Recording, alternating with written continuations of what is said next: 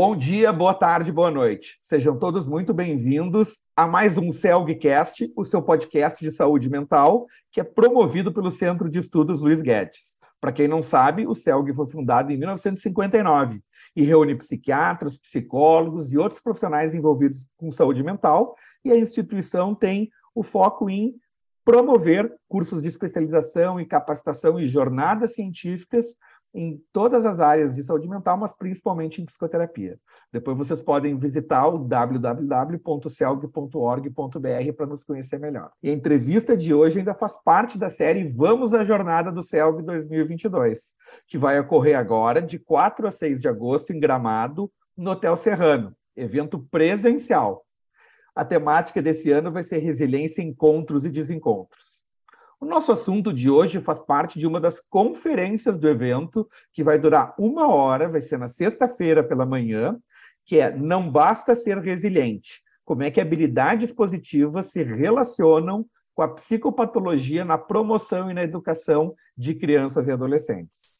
E para falar dessa temática, a gente vai entrevistar o psiquiatra Maurício Hoffman. Ele é psiquiatra pelo Hospital de Clínicas, professor da Faculdade de Medicina da Universidade Federal de Santa Maria, uma das faculdades federais de maior destaque, não só no Rio Grande do Sul, mas no Brasil todo.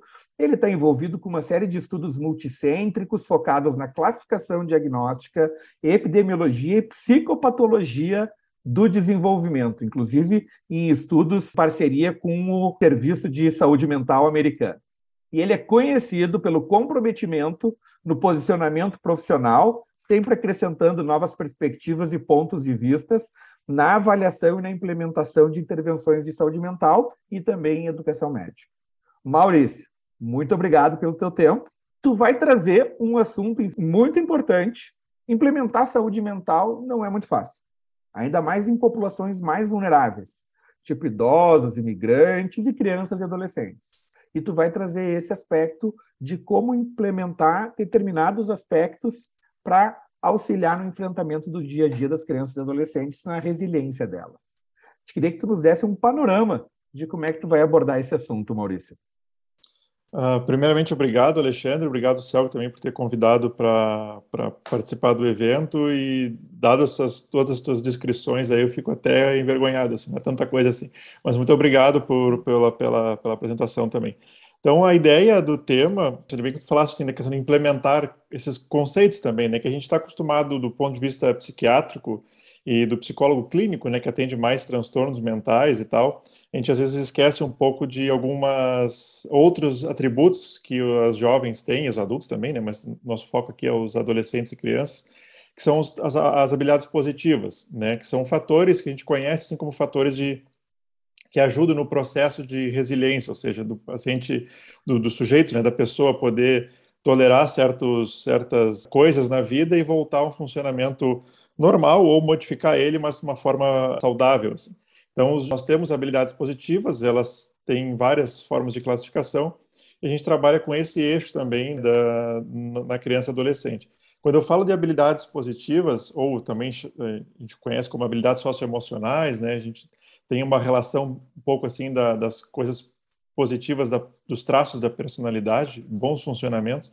Mas quando eu falo em habilidades positivas, que eu estou falando aqui gente estuda especialmente é um, uma escala específica que a gente aplica nas crianças e adolescentes que mede assim de uma forma unidimensional, né, um construto único, vamos dizer assim, que se a criança ou jovem é de bom coração, se ele se comporta bem na escola, se comporta bem em casa, é educado com os outros, arruma a cama, faz os deveres de casa sem precisar ser mandado, persistente nas tarefas, então várias vários itens assim que compõem essa escala que a gente aplica com no caso das crianças com os pais, na verdade, né, mas ela pode ser autorrelato também. Então, é esse tipo de, de construto a gente tem trabalhado. Uhum. Essa até é uma escala que é para tanto para crianças e adolescentes e o pai que ranqueia tanto para crianças uhum. e adolescentes, isso? Isso, isso. Uhum. Tá. A, a, nossa temática é sobre resiliência, encontros e desencontros. Eu até já, já, na realidade, a conferência do Maurício é uma das que diretamente tem resiliência no título, então bem a ver aí com nossa com a nossa temática, como é que tu traz isso em relação à parte de desenvolvimento para implementar, né? Vocês vão lá, então tem uma escala que detectam e como é que é a parte de implementação dessas habilidades positivas nessa faixa etária, Maurício? Sentido de como é que ela se relaciona com o funcionamento da criança, assim, né? Esse sentido de implementação que, eu, que a gente está abordando.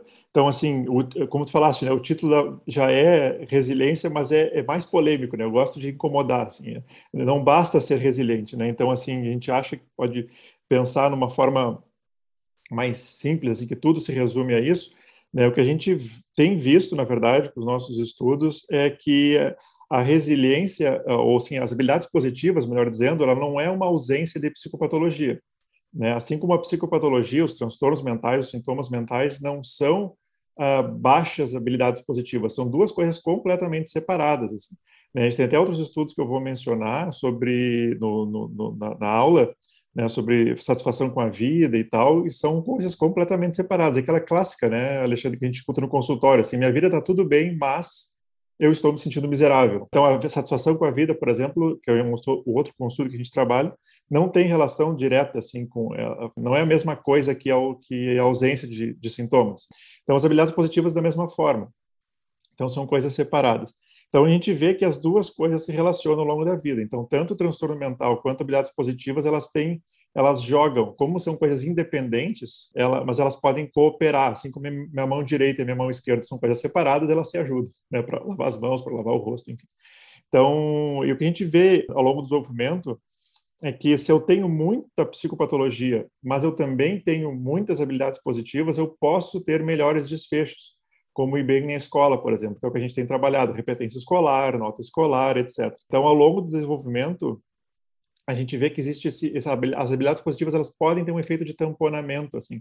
Mas assim como a psicopatologia também pode prejudicar as habilidades positivas que eu possa vir a ter. Então, assim, ao longo do desenvolvimento, se eu tenho muita psicopatologia antes, por exemplo, na infância, eu tendo a ter menos habilidades positivas no futuro, na adolescência, adolescência tardia, porque eu tive muito transtorno mental antes, por exemplo. Estou falando uma coisa geral, tá? Sintomas de conduta, uhum. sintomas ah, assim mais externalizantes, agressivos e tal, ou até mesmo sintomas depressivos. Se eu tenho isso de uma alta intensidade antes, eu posso ter menos habilidades positivas no futuro. Então, mas o contrário a gente não vê. Né? Muitas habilidades positivas não têm prevenido nos nossos dados sintomas mentais no futuro. Né? Então, por isso que eu digo que não, a ideia não basta ser resiliente. Né?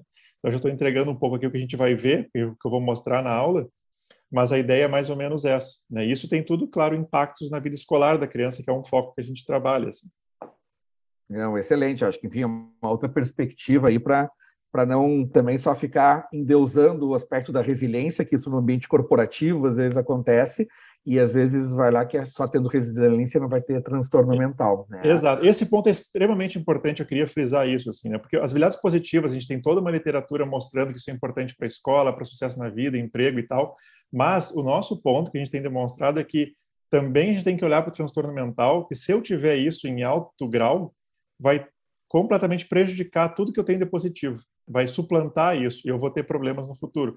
Então, tratar o transtorno mental, seja com psicoterapia, com, né, com, outras formas de tratamento, elas não são excludentes do eu também fortalecer minhas habilidades positivas. O ponto é que são coisas diferentes, têm impactos diferentes na vida e uma coisa independente. Se eu fortalecer muito as minhas habilidades positivas, eu não vou prevenir, não, pelo menos que a gente não tem visto uhum. isso, prevenir problemas de saúde mental. Né? Então, são coisas que a gente tem que atacar as duas coisas e trabalhar as duas coisas em paralelo para ter um melhor desfecho de vida qualquer. Mas uma coisa não vai impactar na outra diretamente, assim, nesse sentido. Não é diretamente proporcional em todos. Excelente, isso. excelente. É isso que tu falou, né? Assim, não, não fico. Se eu focar só na resiliência, eu vou perder um grande espectro que é da psicopatologia. Esse é o tema do não basta ser resiliente, né? A gente voltar a focar na psicopatologia como algo importante. Assim. Tá bom. Acho que vai ter gente no público lá que já vai querer a escala para aplicar no filho, porque daqui a pouco vai aplicar em, em outras pessoas aí, não de infância e adolescência aí, mas para é. poder fazer essa mensuração.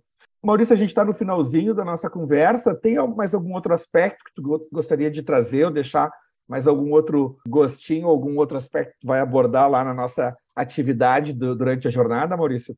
Tem uma aula que vai ser antes também, né, que são os fatores de resiliência também que a gente pode colocar assim sociais, né, que a gente vai falar um pouco de pobreza, vai falar de outros aspectos, saindo um pouco do indivíduo. Parece que a gente tem uma tradição assim, tudo é o indivíduo, não tem um contexto, mas isso fica para a gente ver lá na, no dia. Que eu, a outra coisa que eu queria comentar é que vão ao congresso, né? Vão ao CELG, já temos anos aí sem nos ver e é importante, assim, é, é muito legal. Esses, recentemente eu fui a um congresso que fazia vários anos que eu não ia, é completamente diferente poder focar, é diferente do congresso online, né? A gente está ali, a gente consegue desligar o celular, prestar atenção no que está sendo falado, conversar com as pessoas, discutir.